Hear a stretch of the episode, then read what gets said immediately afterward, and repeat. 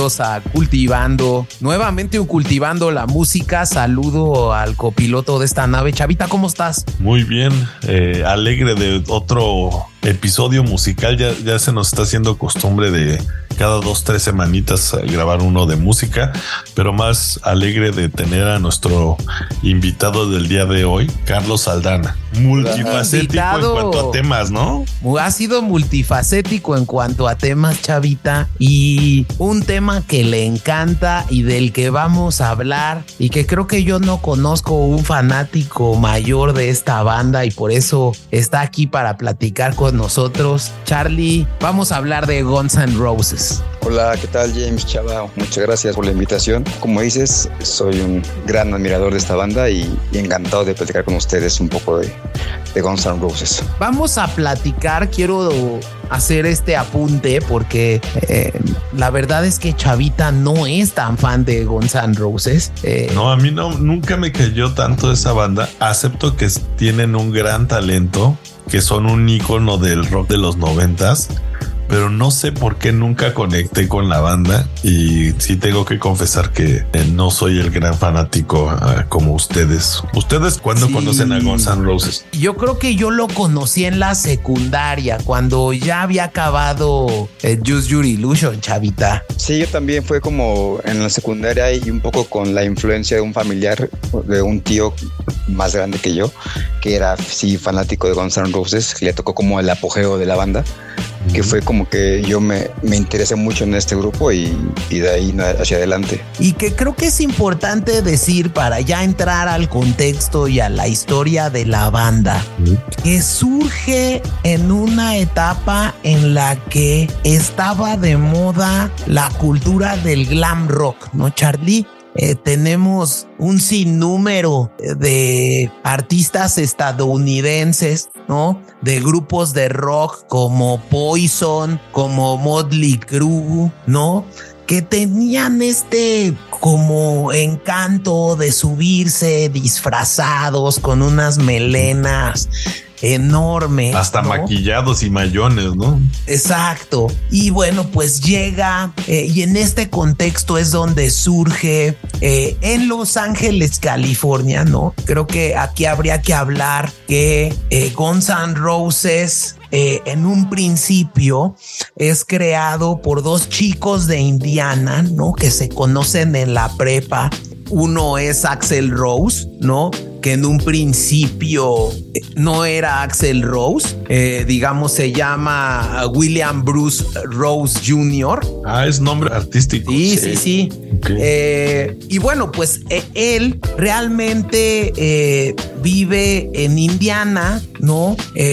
primero él no conoce a su papá biológico y su mamá se vuelve a casar con un, al parecer con un presbítero, ¿no? Como un pastor de la iglesia presbiteriana que es quien lo lleva, ¿no? A, la música. Eh, de hecho, Axel Rose empezó tocando en el coro y como tecladista de la iglesia presbiteriana en Indiana, ¿no, Charlie? Así es. Jamás me hubiera imaginado. Y de hecho, creo que también este Easy Stradlin, eh, que es de los miembros cofundadores de Guns N' Roses, tu nombre de pila es en realidad Jeffrey Dean Isbell. Es correcto, Charlie. Mm. El estrellato. Órale, está bueno eso. Me imagino entonces que varios de los de la banda no tenían su, su verdadero nombre o no lo utilizaban. Obviamente Slash tampoco, ¿no? Sí, y, y, justo eh, eh, eh, lo que a lo que voy aquí, Chavita, es que estos dos chicos que nacen en una familia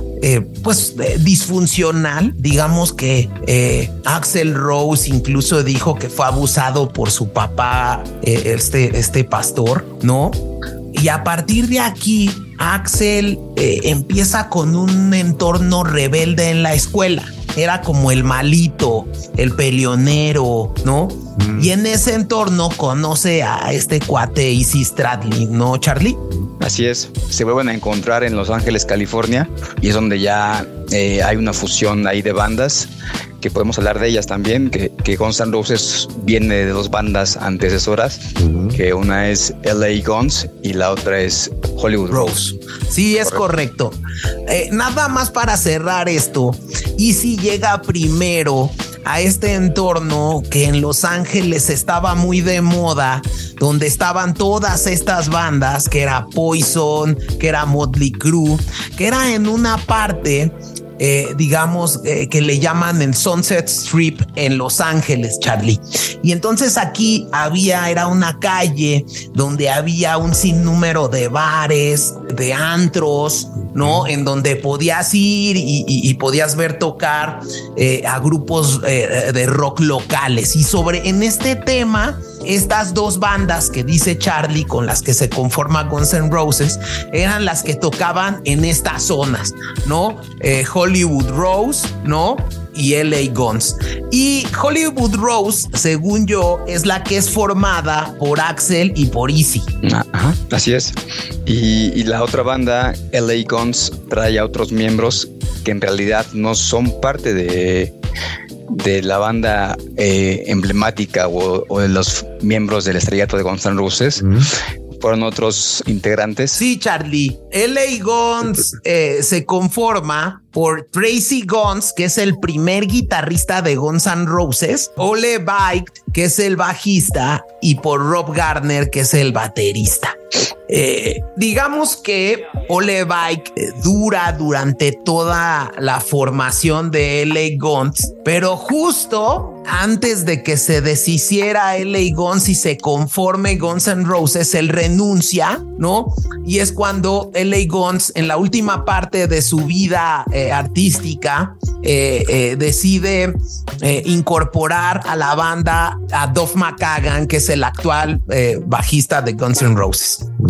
Entonces, estas dos bandas se fusionan, ¿no? Y deciden fusionar los nombres para hacerlo Guns N' Roses, ¿no, Charlie? Es correcto. Y, y que tal vez podamos eh, ahondar un poco en el tema del género. Eh, Tú mencionabas al inicio de, eh, de la parte del glam rock eh, y sí me gustaría enfatizar un poco más aquí de que es correcto de que en los años 80 un subgénero del glam rock, pues digamos lo que es el glam metal ¿Sí? y, y, una fusión con el hard rock es lo que da o dio lugar a un subgénero de esto que se le conoció como sleaze rock, lo que comentábamos también antes de, de la transmisión del programa. Y este subgénero se caracteriza por una actitud pues un tanto provocativa de los, integrantes de, estos grupos y con una lírica con letras explícitas sexualmente y una estética también con un poco que, que, querían verse como con mucho desenfado en su imagen pública y también provocativos, ¿no? Y que yo creo que eh, eh, eh, ahondando a este comentario que hace Charlie, una de las bandas que si bien eh, tiene el mismo estilo, sigue el mismo estilo que Guns, se sigue en el mismo estilo en esta época, es Aerosmith. Y que le han abierto, ¿no? Eso sí pude ver que abrieron también alguna vez para Aerosmith. Pues es que Aerosmith viene un poco antes que, que Guns N' Roses y sí tenía ya más trayectoria. Que hay que para algunos, eh, también algunos eh, eh, un poco de esa generación conocerán que también otro exponente de ese sleazy rock es Skid Row. Sí, sí, hay figuran bandas como Skid Row, como, como Motley Crue, obviamente Guns N' Roses. ¿Van este Halen se considera de esa ola o no tanto? Van Halen es más como de la del inicio de, del heavy metal, no tanto del este del tipo de glam metal o de es correcto sleazy rock. Ok. Pero bueno, contemporáneo sí, eso sí. Y es que musical, y es que musicalmente este subgénero eh, pues tiene como unos riffs de guitarra como más crudos, como más agresivos.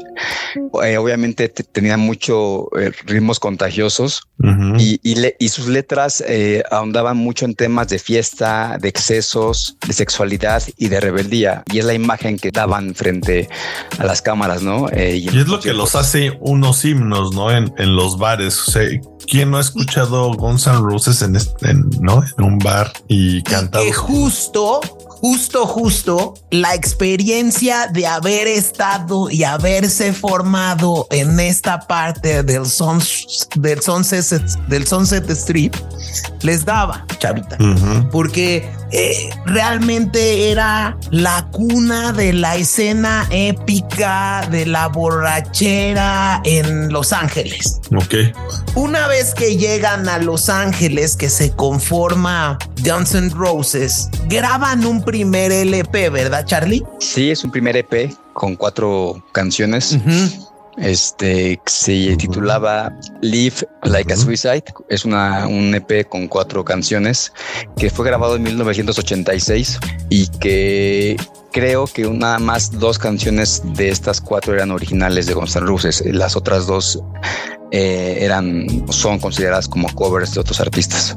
¿Hay alguna famosa entre ese EP? Sí, por ejemplo, tocaban eh, Mama King de Aerosmith y Nice Boys de Rose Tattoo, digamos como cover, y tenían dos rolas originales. Y más adelante les voy a contar porque eh, acuérdense de estas rolas porque son las que también toman en el ICE. Pero eh, digamos, eh, sale este EP, como dice Charlie, eh, una vez que firman con Geffen Records, que es quien los ve, ¿no? quien los firma. y bueno, pues el 16 de marzo del 87 hacen una primera presentación en el Whisky a Gogo de Los Ángeles, ¿no, Charlie? Sí, y, y aquí ya cabe mencionar que aquí ya están los integrantes que saltan al estrellato como Guns N' Roses, ¿no? Hablamos obviamente de Axel Rose, de Slash, que es un nombre artístico de Saul Hudson. Hablamos de Easy Stradlin, este, en la segunda guitarra o la guitarra rítmica. Eh, el bajista, como bien lo mencionó James Duff McCagan, y en la batería estaba Steven Adler. Importante decir que eh, eh, Slash, aunque hoy en día es un miembro casi indeleble de la conformación de la banda, como decíamos, el primer guitarrista de Guns Tracy Guns, ¿no?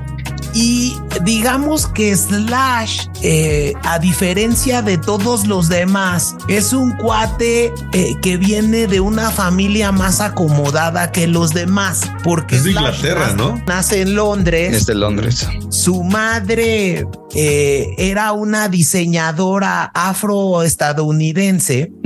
diseñaba sombreros, ¿no?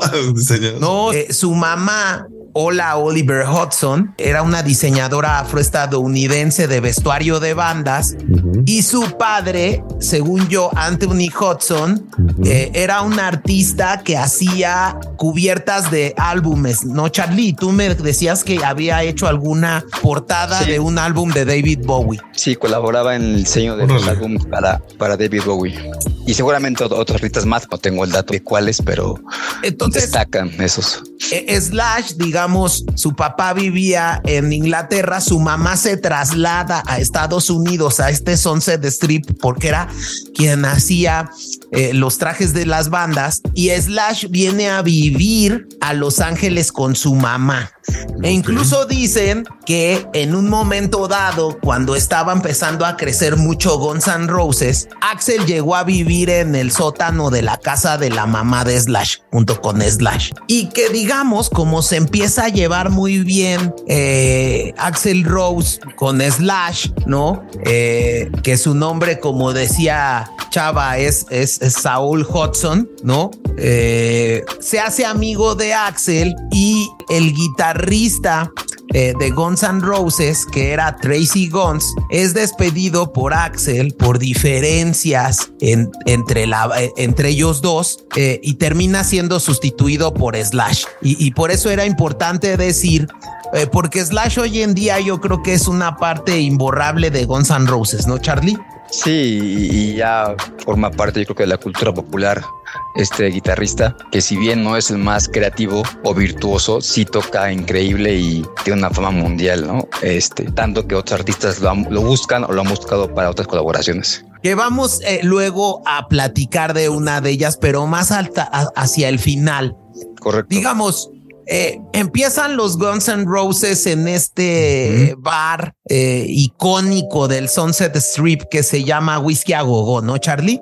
Así es. Y también en este, en este importante boulevard en Los Ángeles hay otro recinto que es el Roxy, donde también tocaron en el 86 y fueron estas dos como presentaciones catapultaron a Guns N' Roses y hicieron que su popularidad creciera en la escena musical en Los Ángeles al menos. De hecho, están disponibles esas en YouTube, ¿no, Charlie? Sí, podemos encontrar alguna de estas presentaciones y, ahí nos vamos a dar cuenta, o, la, gente puede dar cuenta de, del estilo, de la imagen que, creaban hacia la gente, ¿no? Su, forma de vestir, su forma de comportarse y, su rebeldía que era, que era mostrada y tanto la palpabas tanto en las letras como en sus presentaciones en vivo, llenos de energía, eso sí.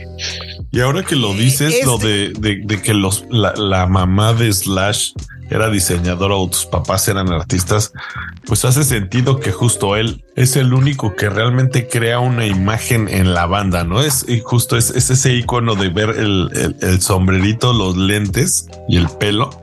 Y de ahí no te lo quitas, ¿no? Yo la verdad es que yo no reconocería a Slash si este si lo veo en la calle. Si se corta el pelo o se rapa, ¿no, chavita? si se rapa o si se quita el sombrero. Eh, entonces, como, como bien veníamos diciendo, empieza Guns N' Roses a partir de la, la grabación de este EP a tocar cada vez más a lo largo del Sunset Strip, empezaba a llenar más y más conciertos. Eh, de verdad, vean de una de las presentaciones de uno de estos bares en Los, en los Ángeles, que son como muy icónicas porque le echaban muchísimas ganas, eran muy energéticos. Eh, el 16 de marzo hacen una de 1987, hacen una actuación increíble en el Whisky a Gogo que permite eh, que lo lleve ven al Marquis Club de Londres en 1987, que era la primera vez que estaban en Europa. Eh, importante decir que aquí es como una primera catapulta de los Guns N' Roses, pero la siguiente va a ser la grabación eh, eh, del Appetite for Destruction, que fue a cargo y producido y con ingeniería de sonido de un cuate de nombre Mike Klink y con las mezclas de Steve Thompson y Michael Barbeiro. Este álbum sale a la venta en julio de 1987.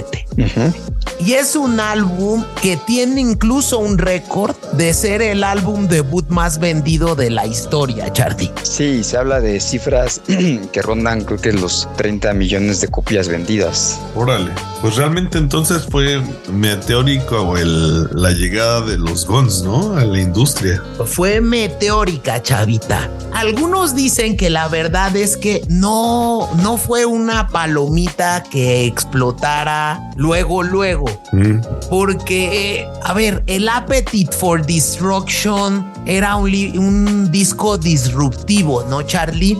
Incluso llegó a tener dos portadas antes de la que actualmente se conoce el Appetite for Destruction, Charlie. Así es, porque su portada oficial pues es una, una cruz con las imágenes de cada uno de los integrantes en forma de calavera y una de las portadas previas que se incluyó dentro del bootleg del disco tenía cierto mensaje de agresividad, ¿no? Por eso fue que lo cambiaron. Sí, de hecho era un diseño de un artista de California llamado Robert Williams, quien hace un dibujo y pónganle así eh, eh portada original de Guns N' Roses y hace un dibujo de un robot eh, a punto de matar a una vendedora de Mr. Mini Meats que eran unos como juguetes de color rosa eh, en el piso después de haberla violado. Entonces imagínense en 1987 eh, una portada de esta naturaleza que en un principio la banda buscaba eh, plasmar como el ambiente callejero que se vivía en LA y como decirle a, la gente, pues el peligro está a la vuelta de la esquina, ¿no? Así es.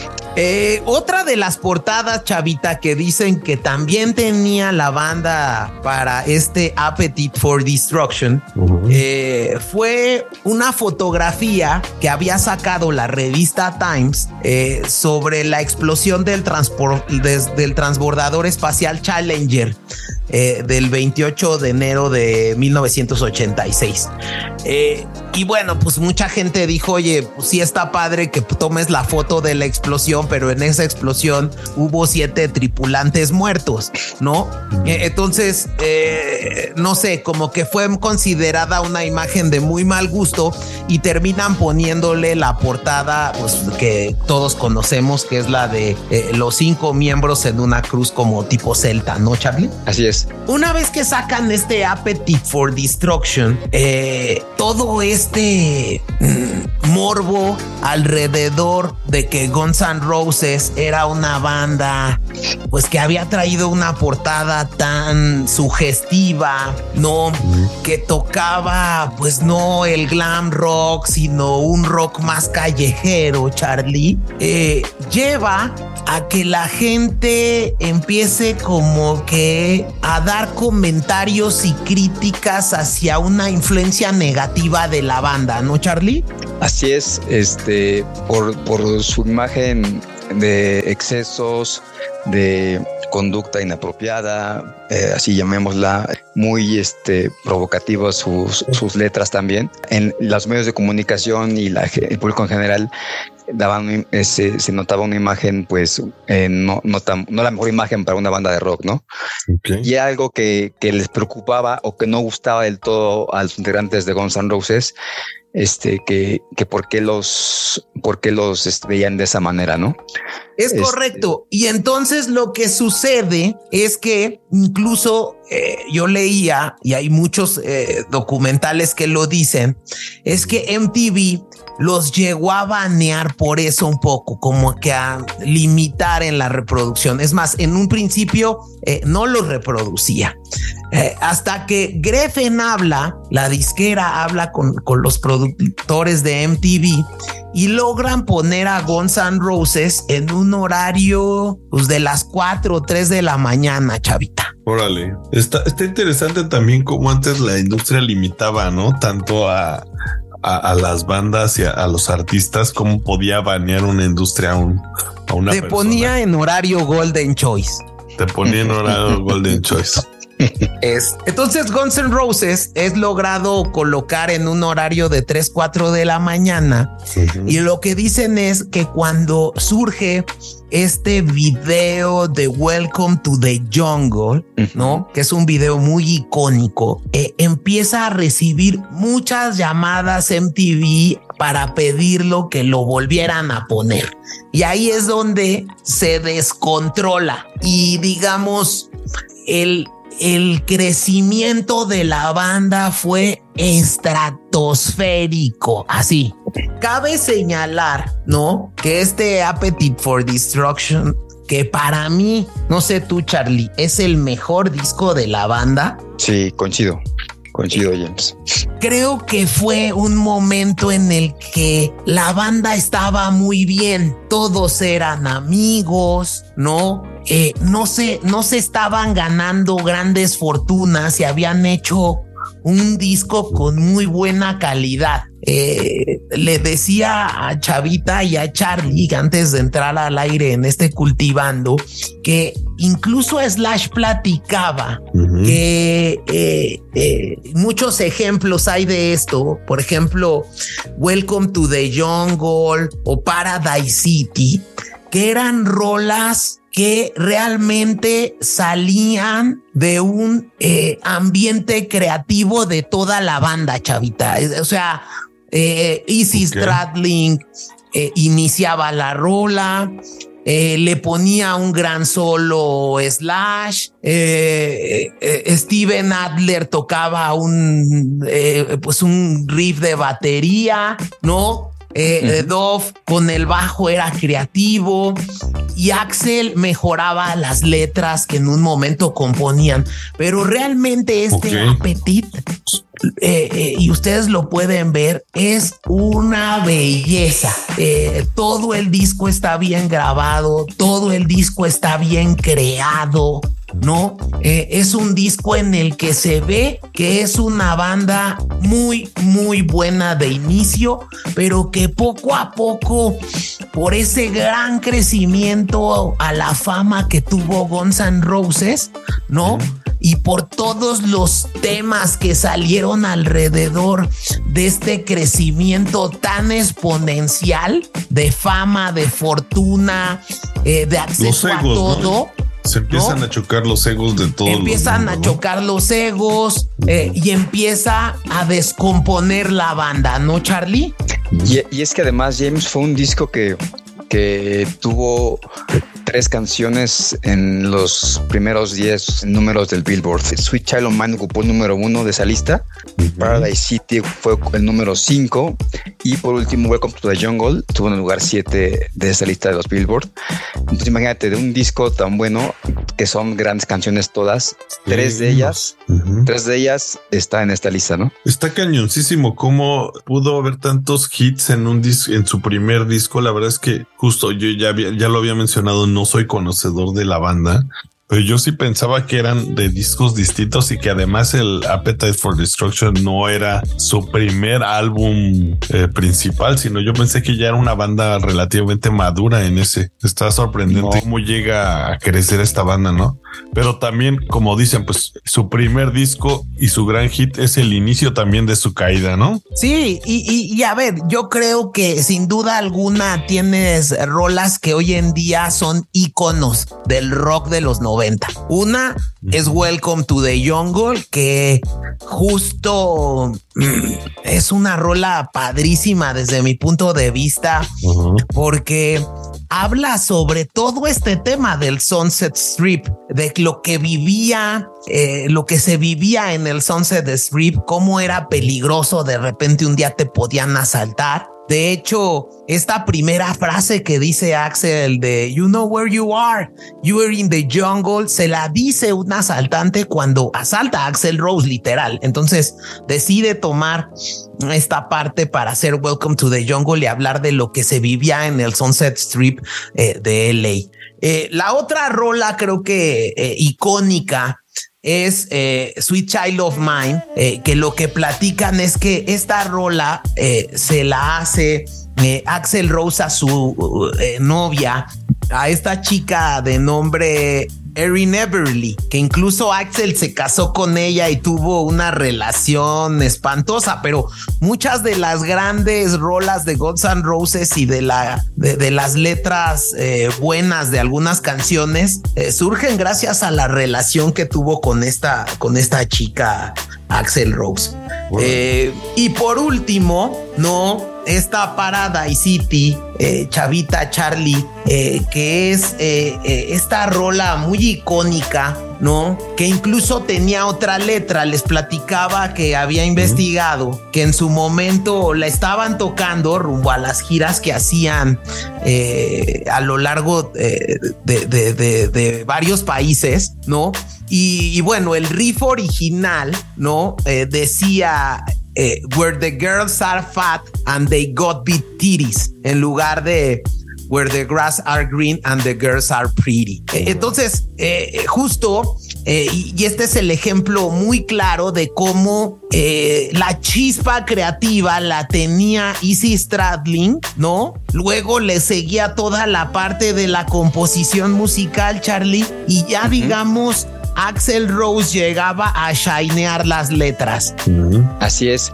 Y, fíjate que, también eh, eh, un miembro que me, me, gusta mucho cómo fue su aportación aquí fue el baterista, fue Steven Adler, porque él le imprimía una energía frenética a, los feels de batería que hay en, cada una de estas canciones y, fue un, miembro muy importante para darle como todavía un matiz de, mayor finura a las canciones de, de Guns N' Roses porque tocaba impresionante. Bueno, toca, toca muy bien este Steven Adler. Este, Él tuvo problemas con drogas, ¿no? Sí, tuvo una problemática con las adicciones muy fuerte. Este, tal que después de este disco eh, fue que, que, lo expulsan de la banda, ¿no? Pero, pero antes quiero mencionar de, de una canción que para mí personalmente es la favorita de la Appetite for Destruction, que tiene una historia un poco sui generis en su grabación y en su contenido. Eh, la canción es Rocket Queen, es del Appetite y es una canción eh, que está un poco rodeada de, de, rumores y controversias, ¿no? ¿Por qué rumores? Porque se dice que esta canción fue inspirada en una relación eh, amorosa que tuvo Axel Rose con una chica llamada Barbie Von que era una amiga muy cercana del grupo y que, y que tuvo un romance con Axel este, mientras grababan este, este disco, ¿no?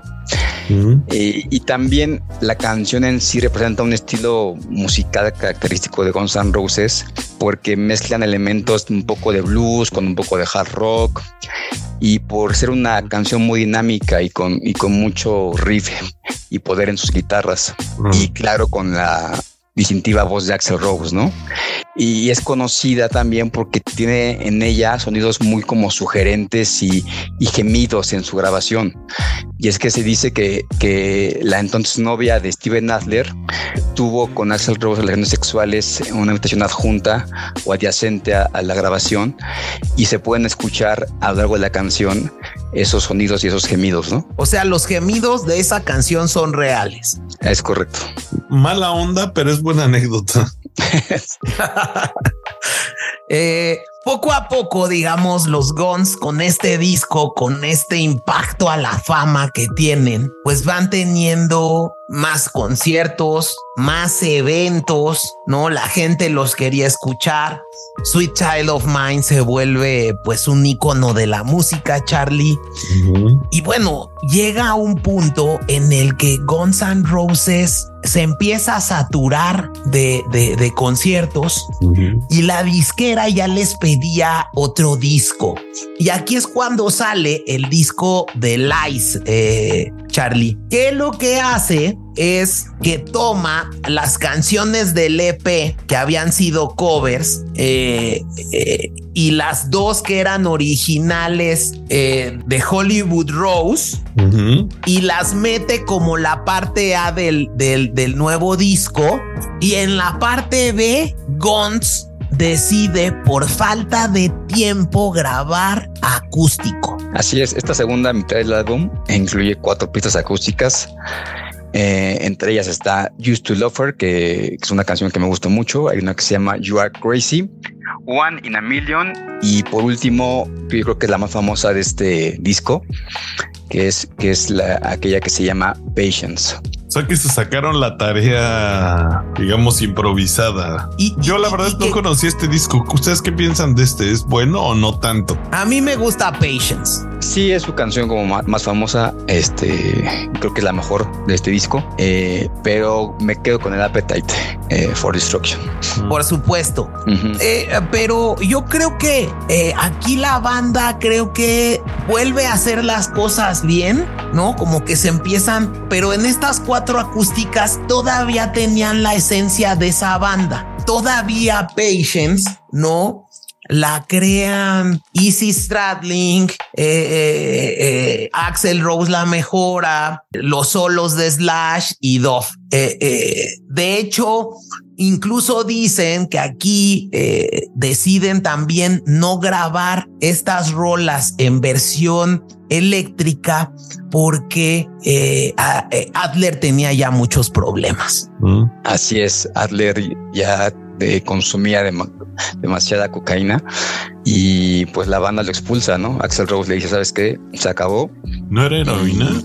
Seguramente. Yo, yo, yo sabía que era cocaína, heroína tal vez, este, y, y fue que le dan las gracias, ¿no? A Steven Adler. Sí, porque aquí de hecho la canción, y creo que eh, platicando un poquito más de Patience, eh, Charlie, es una rola que a mí me encanta porque habla sobre una experiencia amorosa medio frustrada. Eh, de un cuate que eh, sigue enamorado de su anterior novia a pesar de que esta chava ya anda en otra relación.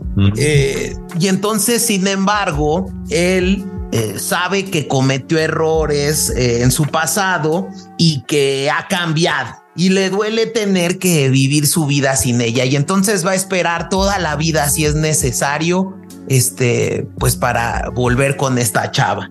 Eh, hay aquí y había eh, dos teorías sobre quién había creado Patience, porque alguna vez llegó Dove y dijo que en una entrevista dijo que Patience la había creado Axel y Slash, que a mí me parece que esta es la teoría más eh, realista, dice que Easy ya tocaba los solos, digamos, eh, eh, eh, la balada de, de, Patience. Y bueno, pues que realmente el 80% de todo lo que es musicalmente esta canción la hizo Easy Stradley.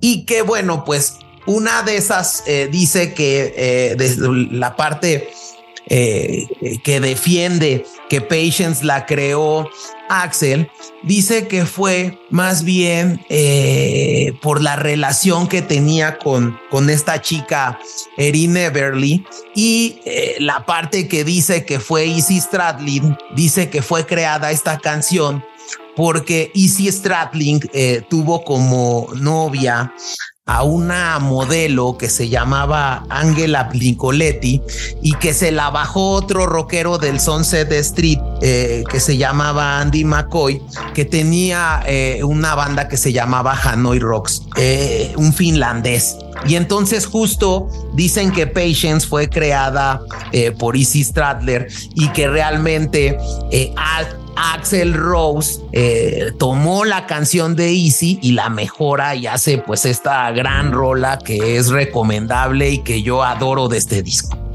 Y es que este disco aparte tiene una característica en su nombre eh, que eh, este, los integrantes de Guns N' Roses decidieron nombrar a este EP Guns N' Roses Lies porque ellos tenían como la intención de, de abordar las críticas y rumores que rodeaban su imagen y su música en ese momento. Eh, ¿Por qué? Porque ellos este, se sentían ofendidos con acusaciones de, de los medios de comunicación sobre sus letras y también eh, alegaciones de que eran una banda de un solo hit. Pero entonces con este disco este, y con ese nombre de Lies, de que, de que es una mentira, este, tratan de abordar y refutar estos rumores, ¿no? Y sacan sobre todo esa, esa gran canción de Patience, este, que es una, una acústica. Y aquí estoy viendo la portada y justo es como un diario, ¿no? Es como un periódico. Así es. Eh, con sus fotos y como notas sensacionalistas. Está simpático eso. Sí, aquí digo yo nada más eh, me gustaría dar dos datos, ¿no? En el video que es eh, igual dirigido por Nigel Dick, que fue el, el director de todos los videos de Sweet Child of Mine, de, de, de Patience. Y justo en ese video de Patience eh, es la última aparición de Steve Adler en la banda Guns N' Roses, ¿no? Y bueno, pues también decir que eh, eh, se da esta canción y se canta en un concierto eh, cuando ya había renunciado Izzy Stradlin a la banda e incluso en junio del 92 que se lleva a cabo en Manchester la tocan por primera vez y Axel Rose me gustó mucho lo que dijo eh, porque refleja mucho cómo estaba la banda en ese momento. La siguiente canción, la, siguiente canción fue escrita por Izzy Stadlin, alguien con quien estoy muy enfadado porque lo echo de menos. Y tal vez él sabía un par de cosas que yo no sabía y en las cuales tengo que trabajar ahora. Esta canción se llama Patience. Bueno, y es que de cierta manera Axel Rose con esa declaración o con esa lectura que diste James nos da a entender que Easy Stradling era el creativo líricamente y también en, en arreglos musicales de muchos de los éxitos de Guns N' Roses, ¿no? Y prueba de ello es que cuando se fue Easy Stradling, pues Guns N' Roses ya no fue lo que en su momento se dio. Y lo que hicieron para hacer este icónico álbum, ¿no? Porque la verdad también es un gran álbum, fue refritear algunas canciones que ya se habían escrito con Easy Stradling, pero que no habían quedado para el Appetite for Destruction. Es correcto. Y esto nos lleva a, su siguiente obra maestra, digo, así la considero yo también, que es el los discos 1 y 2 de Usual Illusion, este, que fueron lanzados simultáneamente en septiembre de 1991. Que eso está padrísimo porque este programa fue grabado casi en esa fecha, como aniversario de la banda. Antes de entrar a este Use Your Illusion, Charlie, ya nada más para acabar el, el eh, la parte de Patience. Ajá. En el video eh, se graba en un hotel icónico en Los Ángeles que es el ambasador. Y ah. por decir un dato curioso y político, ahí murió Bobby Kennedy. Mm. Pero yo bueno. Sí, yo sí recuerdo ese video eh, que están como en, en, una habitación los cinco integrantes. Recuerdo que hay una serpiente en la habitación, este Slash con la guitarra acústica, también Dove trae una guitarra, este, y, y sí, sí recuerdo así vagamente como están los cinco encerrados. En... Y, y, y como que digamos, eh, alrededor de Slash y de todos los integrantes pasan muchas cosas y ellos se mantienen patience, ¿no?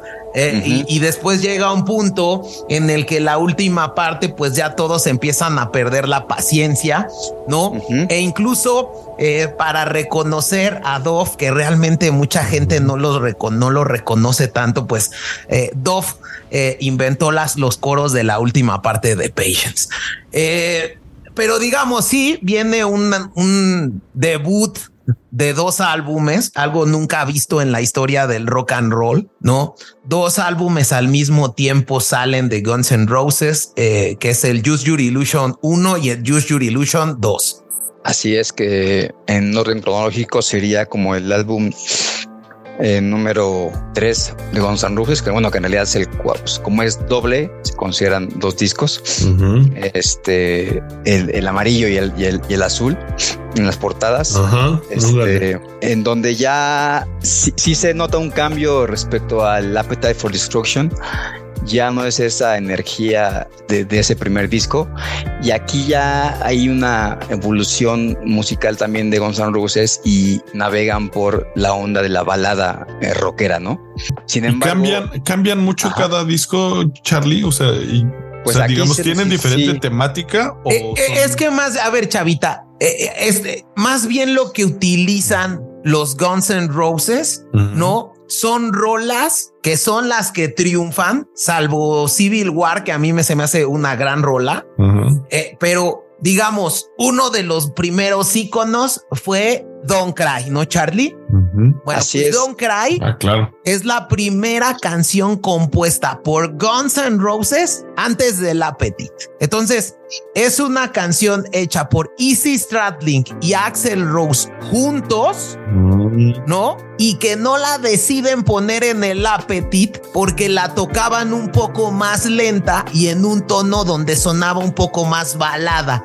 Entonces no quedaba con el estilo del Appetite for Destruction, que era como eh, este rock pesado, ponchado, rolas como Welcome to the Jungle. Entonces, los Guns de deciden Exacto. guardarla, ¿no, Charlie? Sí, sí, sí, y es, y es que se incluye en esta versión del Usual Illusion One, una versión original de Don't Cry. Uh -huh. Sin embargo, en el Usual Illusion 2, que es el disco azul, hay una versión alternativa de Don't Cry, con una letra totalmente distinta este, que si las comparamos, la primera versión sí es como más de la onda eh, un poco romántica y la segunda versión es más de, de, aceptar como, como la derrota en términos de la relación que, que tuvo en ese momento Axel Rose.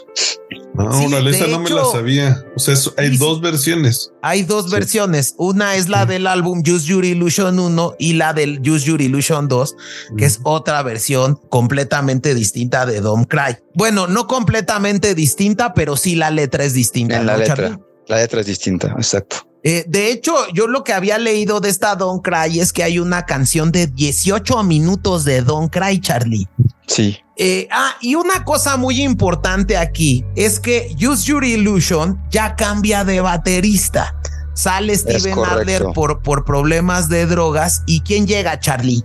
Sí, y fíjate que, que Guns N' Roses en las giras de, finales de los ochentas alternaba con una banda que se llama The Cult. Entonces, este, esta banda, su baterista era Matt Sorum. Entonces Axel Rose inmediatamente que, que, despide o, que saca de la banda a, Steven Adler, pues le echa una llamada a Matt Sorum y él acepta y ya Matt Sorum es quien llega a grabar este, estos dos discos, ¿no? De Illusion 1 y, y Illusion 2. Este, y, y, sí le da ya, eh, digo, es un estilo completamente diferente al Steven Adler, este, eh, no con tanta energía como la que tenía Steven, este, y creo que fue una muy buena este, adquisición de, Axel Rose, porque sí le dio como su rítmica más en la balada para, para, este, para estos discos. Esta canción de Don't Cry, Charlie, eh, tiene una historia muy especial y creo que, eh, como les decía, tiene origen en una balada de que habían compuesto Axel e Easy debido a, eh, había leído que Easy andaba con una chica que lo había cortado y que después Axel empieza a salir con ella, ¿no? y que eh, en algún momento en el bar Roxy que se encontraba en el Sunset Strip, ¿no?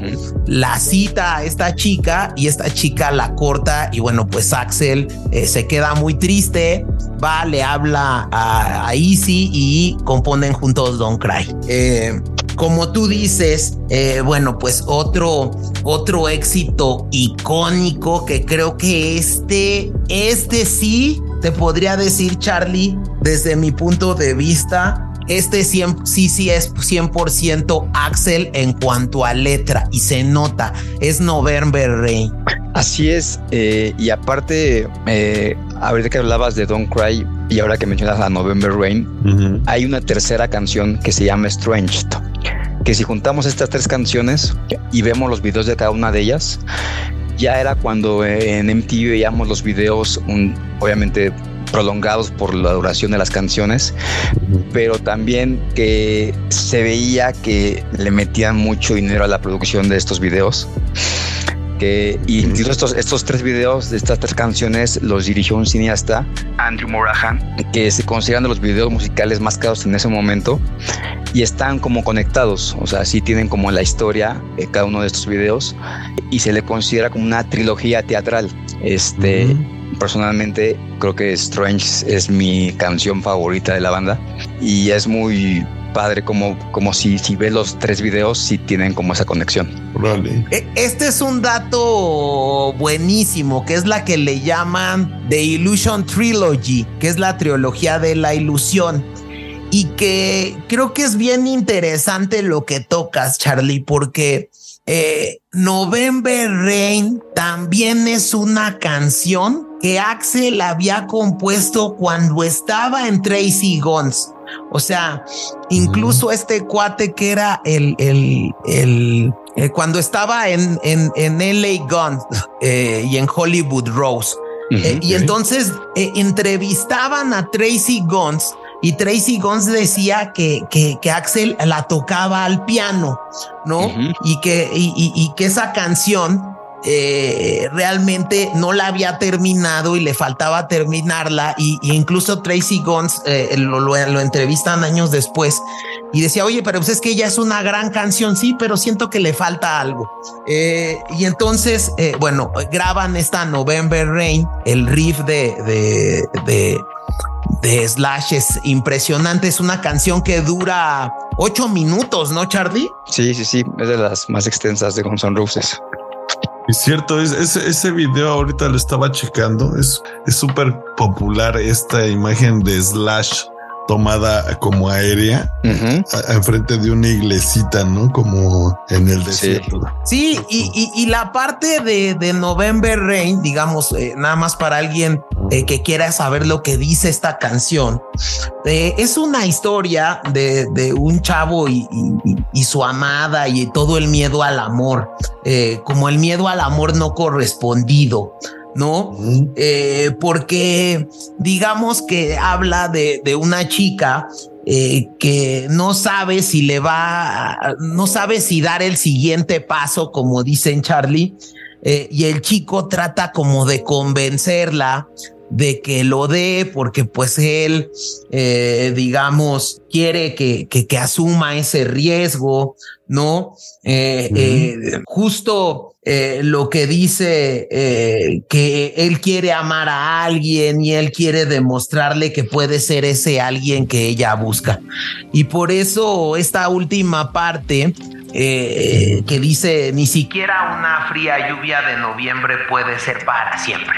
Sí, es una canción que, pues, que, que en los conciertos actualmente Guns N' Roses la incluye en sus repertorios y pues es la esperada por todo el público, ¿no? Porque es de las más famosas de la banda. Sí, y, que realmente aquí hubo una primera discusión entre la banda, porque Axel le gustaba solo con piano y Duff y Slash la querían completa y creo que para mí completa es un rolón, ¿no, Charlie? Sí, es una canción muy... Si, si el público la, la, escucha y a la vez pues, ve el video, pues sí te adentras en la historia y, y sí es hasta emotivo, ¿no? Pero bueno, es, este, este álbum doble, eh, lo que me gusta es su, su mix como entre estas canciones medio baladas, pero también algunas canciones que llevan un poco del heavy metal de N' Roses de, del Appetite. Por ejemplo, hay una canción que la que fue incluso parte del soundtrack de Terminator, que empieza con un feel impresionante. Que, you Could Be Mine. Correcto, es una canción de igual de mis favoritas y, y cómo empieza con la energía en la batería y, y al riff de guitarra es como volver un poquito al Guns de antes en este álbum ya con una mezcla de, de, canciones más baladas, ¿no? Sí, a ver, yo creo que justo ah, este, eh, este salto a la fama de Guns exponencial, porque eso es lo que es, ¿no? Genera que estuviera en lo más grande. Y lo más grande era la, película más esperada que era Terminator 2. El soundtrack de Terminator 2 es You Could Be Mine de Guns N' Roses. O sea, eh, se vuelve una banda que tocaba en grandes plazas, Charlie. O sea, e, e, eso creo que eh, la gira incluso del Use Your Illusion eh, es una de las giras más largas de la historia. Correcto. Sí, esta gira mundial, Illusion, pues este abarcó por ahí poco más de 28 meses, o sea, inició en 91 con el lanzamiento de estos discos y terminó en 1993 en Buenos Aires, Argentina, esta gira. Pero lo que me llama la atención o lo que me gusta, me, gustaría mencionar de esta gira mundial es que aquí pues ya comenzaba esa presentación masiva, ¿no? O sea, ya involucraba grandes arenas, estadios abarrotados.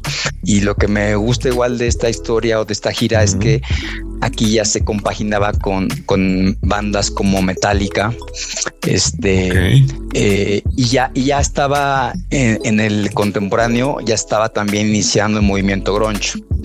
Entonces, este, eh, Guns N' Roses, eh, Axel Rose, este, sí quería, ¿no? Que, que, un movimiento como en ese momento estaba Nirvana se involucrara en una gira que estaba haciendo con, con Metallica este, pero pues dada la personalidad de Kurt Cobain y, quedan como movimientos pues antagonistas, pues nada que ver, ¿no? El grunge con, con el heavy metal que representaban este Metallica Guns N' Roses. Entonces, para este inicio de gira en Estados Unidos, Guns N' Roses, pues, este, ok, no está Nirvana, pero bueno, llamó y participó con ellos una banda que les abría, que en ese entonces era Fate No More, que ya igual comenzaba pues a sonar fuerte. Bandota también. Sí, una, una gran banda. Y fue que empezó esta gira en Estados Unidos con, con Metallica, abriéndole a Guns N' Roses. Este, que para Metallica fue un muy buen negocio porque Metallica eh, ganaba muy buena lana, ingreso con estos conciertos. Y Guns N' Roses no tanto, porque por lo que le platicábamos antes de, de comenzar a grabar este, este episodio, es de que Guns, dado sus excesos y sus fiestas que hacían antes de los conciertos, pues retrasaba mucho sus presentaciones. Luego había momentos en que tardaban hasta tres horas en llegar o en presentarse. Y eso les causaba pues muchas multas con los organizadores. Y entonces ahí se veían reducidos sus ingresos, ¿no? Muchos incumplimientos de contrato. ¿Creen que esta gira, aparte de digamos de todo, obviamente los problemas que ya traían, ¿creen que esta gira los sacaba? O sea, ¿Creen que haya maximizado todos sus problemas ahí? Completamente, completamente, chavita. O sea, a ver, este crecimiento a la fama que tuvo Guns N' Roses tan rápido generó divorcios, generó sobredosis, generó mucho alcohol, generó muchísimo exceso alrededor de la banda que provocó incluso su propia extinción, ¿no, Charlie? Así es, y provocó tantos problemas que incluso los integrantes de Guns N' Roses, eh, no me cabe duda que seguramente fueron a la prisión varias veces, ¿no? Y fueron pues obviamente igual acusados de incumplimiento de contrato, o de, por ejemplo, hay una anécdota y hay un, concierto que marca un antes y un después en la vida de Guns N' Roses y su relación con la ciudad de San Luis, en Missouri, porque eh, durante una presentación en, San Luis, este, eh, Axel Rose se percata que dentro del público hay un fotógrafo y lo, está fotografiando en diversas ocasiones. Y pues esto a Axel no le parece, interrumpe la canción que estaba cantando en ese momento para pedir a seguridad, oye, saca este fotógrafo de aquí.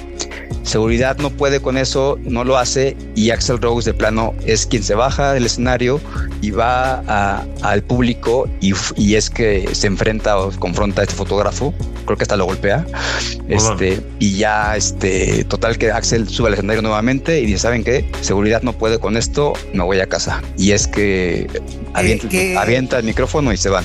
Te voy a decir una cosa, eh, Chavita. Charlie es sumamente educado porque Axel Rose empieza a generar eh, y yo creo que con toda alevosía y voluntariamente empiezan a gestar este concepto de malillas, de gente malita, como de somos los malos de la, del rock. Como bullies, los bullies, ¿no? Somos los bullies del rock. O sea, ves que los cuates en medio de los, por ejemplo, en TV Music Awards, eh, llega Axel y se la canta a Kurt Cobain para pelearse. Luego llegaban a recibir los premios, los MTV, pues completamente alcoholizados. O sea, eh, eh, este esquema lo empiezan ellos a adoptar como sí y qué, ¿no? O sea, como... Podemos hacerlo y lo vamos a hacer. Y podemos hacerlo y lo vamos a hacer. E incluso eh, hay incluso un documental completo de eh, cuando fueron al estadio monumental de River, los Gons, ¿no? Que incluso se soltaron eh, dichos, ¿no? Todo esto traía, acuérdense que venía este tema que platicó Charlie, la riña de, de San Luis, Missouri, ¿no? Gons estaba en un plan de pues así somos y qué, ¿no? Eh, seguía la gira enorme del Use Your Illusion, iban a ir por América, pero tenían que pasar en Europa y salió en alguna nota que Axel Rose había quemado la bandera argentina y había dicho que eh, las botas que pisabra en Argentina las iba a tirar a la basura. Y entonces eso generó pues un descontento social espantoso en Argentina, chavita. O sea, me imagino, ¿eh? la gente no quería dejar a sus hijos ir al concierto. Había gente que decía, no, pues es que yo quiero ir a escuchar la música de Gonza, a mí eh, eh, no me importa, pero había este tema como de incluso conservador que tenía la sociedad, que, que decían que eran una mala influencia y que no habría que ir a ese concierto. Hubo incluso declaraciones de Carlos Menem.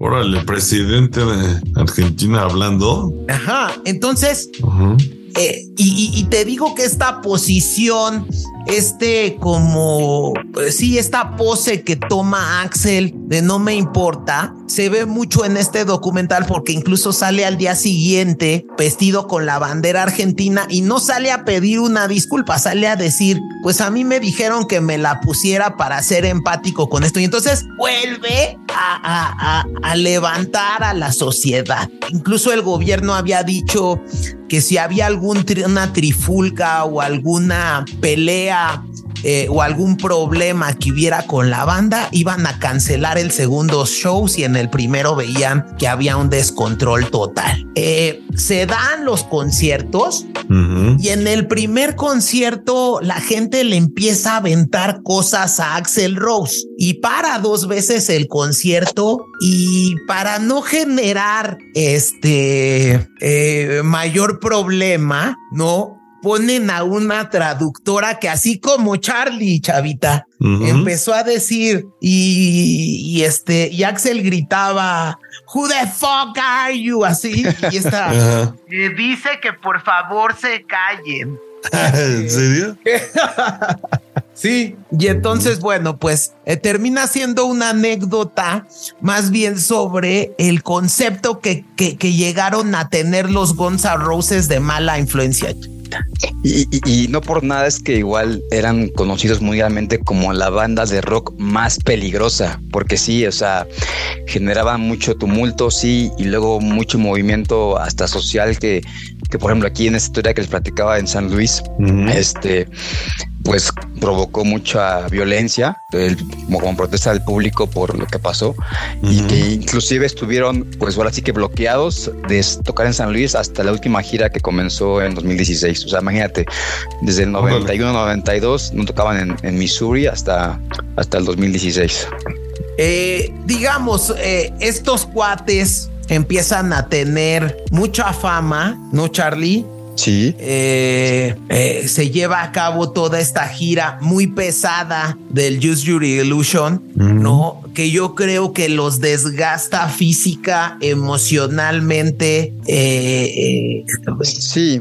Y prueba de ello, James, es que durante esta gira, después de tocar en, Wembley, en, un concierto en Londres, es que acabando ese concierto, el segundo guitarrista, este Easy Stradling, es que abandona el grupo, ¿no? Abandona la banda. Ahí es donde abandona entonces, sí, sí. Sí, abandona como, digamos, como en medio de esta gira mundial. Abandona Easy Stradling y Axel eh, recluta a, alguien más para que lo venga a suplir, que se llama Gilby Clark, que es como el sucesor de Easy Stradling, para que venga, oye, échame la mano en lo que queda de gira y, digámosle porque tenían ya muchas fechas vendidas, ¿no? Y algo característico o una fecha importante o, que quisiera mencionarles, platicarles este, de, esta gira mundial, es, que, es que hay un, hay un concierto en Brasil, en el Festival Rock in Rio, que Gonzalo Roses tocó en el Estadio Maracaná frente a poco más de 150 mil asistentes. Órale. O sea, era un mundo de gente y, y estaba como creo que entre los récords de mayor asistencia a un concierto. Este, y, y también eh, en, en, esta gira mundial del User Illusion 1 y User Illusion 2, este, hubo un tributo a, este, a, a Queen, en este caso a Freddie Mercury, que... Eh, eh, tantito, Charlie, que de Queen tenemos que hacer un cultivando la música, chavita. Sí, se tiene que hacer. Un concierto en donde canta con Elton John, Charlie. Sí, y, y lo menciono porque es como de esos representantes de icónicas o legendarias de Guns N' Roses es esta, ¿no? Que conjuntamente con, con los miembros de Queen le hacen un tributo a, Freddie Mercury en Wembley. Participa Axel Rose este, y compañía para cantar eh, Bohemian Rhapsody y We Will Rock You. Y en algún momento tocan November Rain con, con Elton John, ¿no? En un MTV, creo, ¿no? En una presentación en MTV. Luego, ¿qué pasa? Yo creo que aquí la banda empieza en un declive cuando se va Easy, ¿no, Charlie? Pues sí, se va Easy eh, y yo creo que les, les, les cansa la gira mundial, los, los fatiga. Este, eh, y con la personalidad tan variada que había en la banda, de pues crean personalidades muy fuertes entre Slash, Axel, incluso Dove, pues ya empieza a haber pues disgustos entre ellos, ¿no?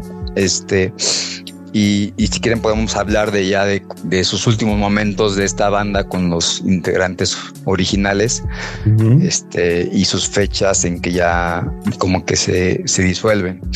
Eh, aquí yo creo que eh, justo termina esta gira en, en Argentina y la banda se enfrasca a la grabación del disco de Spaghetti Incident, ¿no, Charlie? Sí, que es un disco que igual trae como un mix entre, entre covers, entre canciones propias originales de Guns N' Roses, este, y que no tuvo el éxito esperado, este, y sí fue, es considerada como este, de sus últimas este, grabaciones en 1993. Que bueno, digamos, tiene un cover que a mí me encanta, que es esta de Since I Don't Have You. Eh, Ajá, es buenísimo. Creo que esa, creo que para mí es su mejor rola. sí, eh, coincido, de ese disco sí. Es, eh, les recomendaría yo ahí que vieran el video musical donde sale Gary Oldman eh, como un demonio sonriente que durante el, durante el video se va burlando de Axel Rose, ¿no? Eh, y que para eh, decir la realidad, este es el último video donde se presenta a los miembros originales, Charlie. Sí, porque ya de ahí este, empiezan con, con que se van, una que se había ido Easy este, sin embargo, antes de esa como completa disolución, este, eh, graban una canción que está incluida en el soundtrack de la película Entrevista con el vampiro, que es una, una canción de los Rolling Stones, que es la de Sympathy for the Devil. Ah, claro. Es, en, es en el 94. Eh, la graban todos. Bueno, ya, ya no está Easy y ahí este, ya tampoco estaba este, Gilby Clark, que era el sucesor de Easy. Y entonces reclutaron a otro invitado, a Paul Tobias, para que grabara esta canción de, que es un cover de los Rolling Stones. Y ya después de eso, pues ya ahora sí que vienen con Así que periodos prolongados de no saber nada de ellos, este, rumores de nuevos. Que digamos la parte de la canción que fue algo muy polémico, porque es una rola de Charles Manson y lo vamos a dejar para una idiotita. Eh, bueno, pues es un álbum en el que tiene estos chispazos eh, que más bien, digamos, ya no hicieron, en mi opinión, eh, ni fueron lo que, lo que pasó en, en Use Your Illusion o mucho menos en Appetite, ¿no, Charlie? Creo que la verdad, eh, esta parte de Gons ya es una parte más, eh, eh, pues porque son famosos y, digamos, porque tienen algunas cosas como las que generaron polémica con esta canción de Manson. Sí, es el comienzo de su, de su declive, por llamarlo así. Este, que con esto podemos pasar al, siguiente punto, James, si quieres tú ahondar un poco en el tema de, del nombre de Roses y los conflictos legales que hay tras su separación. Sí, aquí ya empieza como mucha discusión y constantes riñas entre los miembros de la banda creo que, como bien lo dice Chavita, llega un punto que con tanta fama los Gons empiezan a hacer eh, cada quien eh, y a tomar decisiones, eh, pues a lo mejor soberbias, ¿no? Porque no estaban acostumbrados a, a tal nivel de fama. lo que sucede es que al parecer eh, Axel empieza a comprarles la parte eh, del nombre Guns N' Roses a cada uno de los integrantes y bueno, pues eh, al final del día es, es Slash y Dove dejan la banda. Así es. Después de todo esto, pues Axel continúa este años sin saber nada de ellos. Únicamente había rumores sobre un próximo disco y el próximo disco. Y así estaba, ¿no? Años prometiendo que iba a salir el próximo disco que ya tenía nombre, que era Chinese Democracy, que finalmente salió en 2008. O sea, pasaron muchísimos años para que se quedara otro disco, este Guns N' Roses. Y aquí en este periodo de Guns, pues ya son nuevos integrantes, ¿no? Aquí ya Axel reclutó a músicos como Dave Navarro, como Buckethead, como Josh Freeze, este, que algunos de ellos, como John Fortus, que algunos de ellos sí participaron en la grabación de, del Chinese Democracy, este, y tanta, ¿no? Pues la nueva época de Guns N' Roses hasta su reencuentro que sucedió en 2016. Aquí, Charlie, eh, sí, como bien dices, eh, digamos, eh, solo tuvo una participación Axel en 1994, salió a cantar con, con Bruce Springsteen, cantando Come Together de los Beatles. Sí. Y eso como que, bueno, pues pocas fotos se vieron de él de los del 94 a los 2000, ¿no? Sí, ya no se sabía gran cosa de ellos. en general, en general de la banda como tú dices, la verdad es que este Chinese Democracy, yo creo que, a ver, creo que tiene, eh, Axel invita a lo mejor técnica, musicalmente, pero creo que es el peor disco de todos. No tiene un concepto, no tiene, no sé, a mí no me gusta nada. Sí, no. Eh, eh, no, no tiene un sentido argumentativo el, el el, disco no te no podrías decir que es Gons porque hay unas canciones que no suenan a Gons eh, y no sé o sea no sé Charlie eh, eh, son son canciones que prácticamente se, se, sienten muy distintas una de otra porque incluso fueron integrantes distintos en todas casi todas las canciones. Así es y que regresar después de tantos años, yo creo que es muy difícil, ¿no? Eh, tanto cambia la escena musical como, pues, digamos, hasta tu manera de componer, ¿no? Y tus fans pues esperan extrañamente lo que solías hacer hace 20 años. Debe ser muy difícil esa, esa transición. Sí, y, aparte la espera eh, fue tanta, yo creo que, y, que seguían pidiéndola, que incluso Greffen Records tuvo que recurrir eh, a lo que ya veíamos con The Cure, ¿no? Los, los, los Guns N' Roses Greatest Hits y los The Roots of Guns N' Roses, ¿no? Este, y bueno, pues eh, empieza eh, eh, esta salida del, de, de, pues realmente conclusión de Guns N' Roses y regresan Charlie después de cuánto tiempo hablando un poco, James, perdón, de, lo que decías de la comparación con The Cure, Guns ya sabía perfectamente que pues no, no estaban haciendo algo novedoso.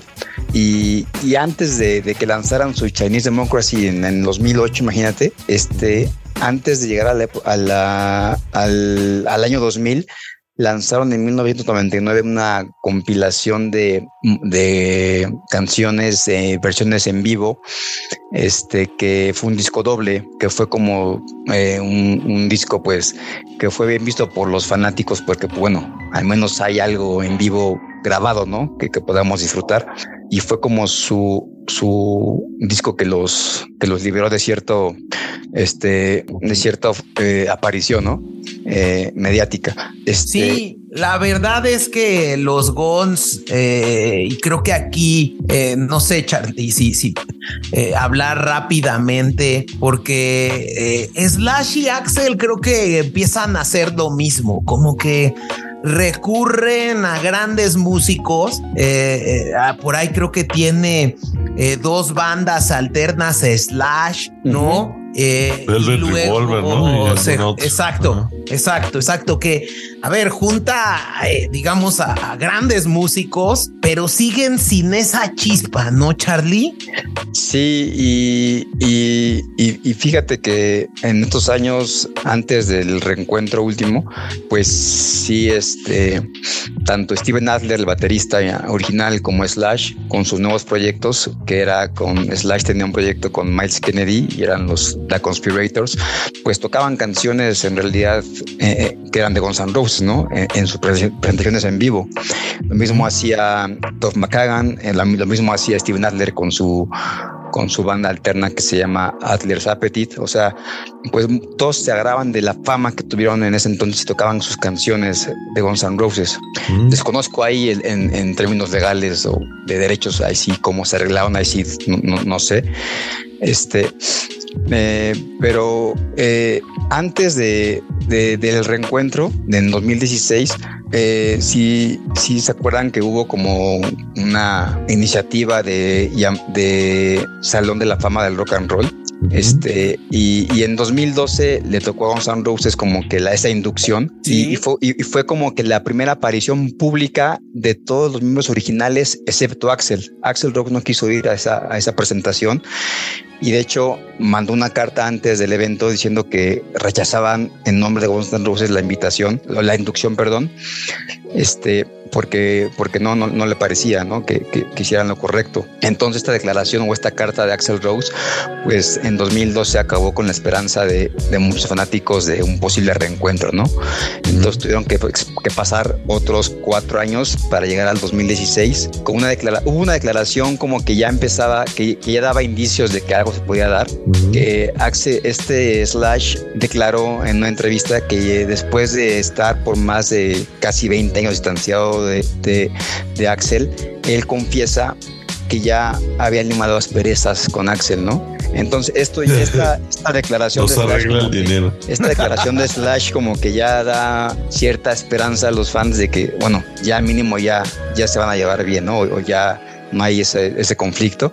Ya necesitan dinero. Necesitan dinero y pues bueno, ya fue lo que lo conocemos, lo que se vino después que fue la gira mundial que se llamó Not in This Lifetime, que comenzó en 2016. Que comienza con el anuncio para ser el headliner de Coachella. Correcto para ser el headliner de Coachella en 2016. Pero antes de eso, antes de llegar a la presentación de Coachella, creo que dos semanas antes, así anuncian de repente un concierto muy pequeñito en uno de esos bares que, en los que tocaban en Los Ángeles, que se llama el Troubadour. Ahí es como su primera presentación con los miembros originales en un concierto, pues sí, pequeño, ¿no? Por el lugar, pero que ese fue como que el boom y de ahí ya fueron al Coachella.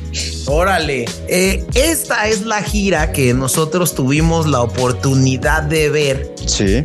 En ACL en 2018, ¿no? Así es. Una gira eh, muy buena que traían los Guns. Eh, a ver, Slash toca igualito. Sí. Creo que yo esperaba en peores condiciones a Axel Rose y me sorprendió. No sé tú qué opines, Chavita. A mí me gustó mucho la banda. La verdad, igual regreso a lo mismo. No le conozco tantas rolas, pero me sorprendió ver toda esta como presencia que seguían teniendo el sonido que traen y se ve que todavía Slash tiene mucho que dar. Yo creo que por algo es tan conocido. Obviamente es ultra patrocinado por las estas guitarras Gibson. Quien no ubica a Slash con su Gibson y su sombrerito, ¿no? Y sí, la verdad es que sí era la banda que, que tanto Los ¿no? Los Marshall también, ¿no? Bueno, pero que, en ese entonces, chaval, en ese festival tú preferiste ir a ver a Timmy Pala, recuerdo. Vi, no, vi casi todo el concierto. Los últimos 15 minutos me moví porque quería ir a ver a Timmy Pala. Ya me la debía. Está bien, está bien. Sí, sí, sí. Y que bueno, esa es, yo creo, no sé, creo que es la gira que sigue trayendo Gonzi que va a venir al Hell and Heaven, ¿no, Chardy? Sí, próximamente van a estar tocando, creo que en el foro de Toluca, ¿no? ¿Cómo, cómo le llama? Este El foro Pegaso. En el foro Pegaso. Pegaso, sí. Van a compartir. Y dicen que se pone bueno, ¿no? Que sí está muy bien organizado el evento. Ya han asistido Dicen que sí, yo nunca he ido, la verdad. Tú creo que ya fuiste, ¿no, Charlie? Yo he ido a un Notfest, pero no era como tal ahora el nombre de Hell and Heaven. Pero sí, digo, hace mucho frío allá, pero. A mí me da flojera ir tan. Sí se me hacía lejos cuando estaba en la Ciudad de México y me daba flojera ir hasta Toluca. Por eso, lamentablemente, me negué a eh, conocer el evento. Pero bueno, eh, no sé, para cerrar mm, este cultivando, Charlie. Para concluir, yo creo, Charlie, Chavita, eh, agradecerles esta plática del, de Guns y de su historia. Pero mi y, les pediría sus conclusiones, pero a mí me parece que mi primera conclusión es que necesario era Easy en Guns. Dos, es una banda que no tiene eh, un líder creativo, que todos aportaban algo y por eso no han podido hacer nada de manera individual. A ver, eh, y si se fijan, el último proyecto antes de este Guns de Slash, eh, el que hacía con Miles Kennedy o Miles Kane. Miles Kennedy. Miles Kennedy. Era un proyecto muy bonito, Charlie. O sea, a ver, yo lo vi en vivo y es más, Slash fue, eh, conoció a este chavo Miles Kennedy y es la voz de Axel estudiada. Sí, canta muy bien este Miles. Sí, yo creo Pero no es esa energía que tiene Guns N' Roses. Y que yo creo que a este Guns N' Roses, y, a lo mejor me vas a decir o lo vas a negar, este Guns N' Roses que viene a tocar, no creo que le llegue ni a los talones si estuviera Easy Stradley. Sí, pues uno como seguidor de la banda añora que, que la formación original estén juntos, ¿no? En, las giras de estos últimos años. Desafortunadamente, mm, no me tocó ver a Guns N' Roses en su apogeo, o sea, en los noventas, digo, yo estaba más, más chico, este, pero sí disfruté mucho y sí me ganó la nostalgia cuando anunciaron su reencuentro y pues inmediatamente me lancé eh, y los he visto no una, lo he visto, ya como tres, tres, cuatro veces. Eh, y, y, si es posible, voy a ir a Toluca a verlos, ¿no? Pero siempre sales, digamos, entonces satisfecho De, de, cómo tocan. Sí, sí, la verdad sí, digo, porque soy fan, pero reconozco que, que no es lo mismo a verlos en su apogeo en aquellos años, ¿no? A ver, chavita, voy a hacer eh, y voy a recalcar esto. Charlie es tan fan que la última vez que Guns N' Roses vino al Vive Latino, estaba a ah. punto de comenzar la pandemia del COVID-19. Ah, Fue el concierto que todo mundo aquí en México decía, no vayan, les va a dar el COVID, ¿no? Yo tenía boletos y tengo que aceptar que aunque soy un fan de Gons, pensé en mi integridad física. y tuve a bien a regalar mi boleto. Este Charlie no, Charlie como un gran fan de Guns N' Roses, como debe ser un fan, acudió al Vive Latino a ver a Guns N' Roses. Sí, fue, fui un poco irresponsable, pero valió la pena, Charlie. Valió la pena, valió la pena, no me contagié lo disfruté mucho. Qué bueno. Chavita, tus conclusiones. Pues eh, justo me cambió un poco la imagen de la banda, de no conocerla. Me llama ahorita interés de retomar sus discos y echarle una orejilla. Y pues nada, siempre me ha gustado también este, este como el nombre de Guns N' Roses, esa como idea de rosas y pistolas. Siempre he pensado que es como una banda súper americana en cuanto a eh, justo las armas y las mujeres, ¿no? Como que representa todo. Esta escena de los eh, del rock americano es totalmente Guns N' Roses y los noventas, ¿no? Creo que le voy a retomar y le recomiendo a todos se echen una oreja a los tres álbums o los dos álbums que valen la pena, que son el, el, el Appetite y el, y el Illusion 1 y 2, ¿no? Correcto. Sí. Charlie, por último, te voy a dar la responsabilidad sí. de recomendar una canción de Guns N' Roses Ok, y, fíjate que lo voy a hacer no por ser mi favorita, sino porque creo que fue una gran omisión de mi parte mencionarla y es una gran canción que está en el disco User Illusion 2 en el azul y estamos hablando de Civil War que me ha tocado escucharla en vivo y suena increíble. Es una enorme canción y sería mi recomendación para cerrar el programa y que a mí también me encanta porque aquí como un buen fanático de las guitarras eh, es donde Slash saca una guitarra doble chavita. Órale, pues le voy a echar el vistazo al video. Se las recomiendo. Síganos en arroba cultivando guion bajo y latina en nuestras redes sociales arroba cultivando ideotas. Mándenos las propuestas para un siguiente cultivando la música. Y bueno, chavita, pues vámonos con Civil War, que es una de mis rolas favoritas de Guns N' Roses. Muchas gracias, Charlie, por venir. Hasta luego. Gracias, Chava. Vaya. Gracias, Charlie. Muchas gracias.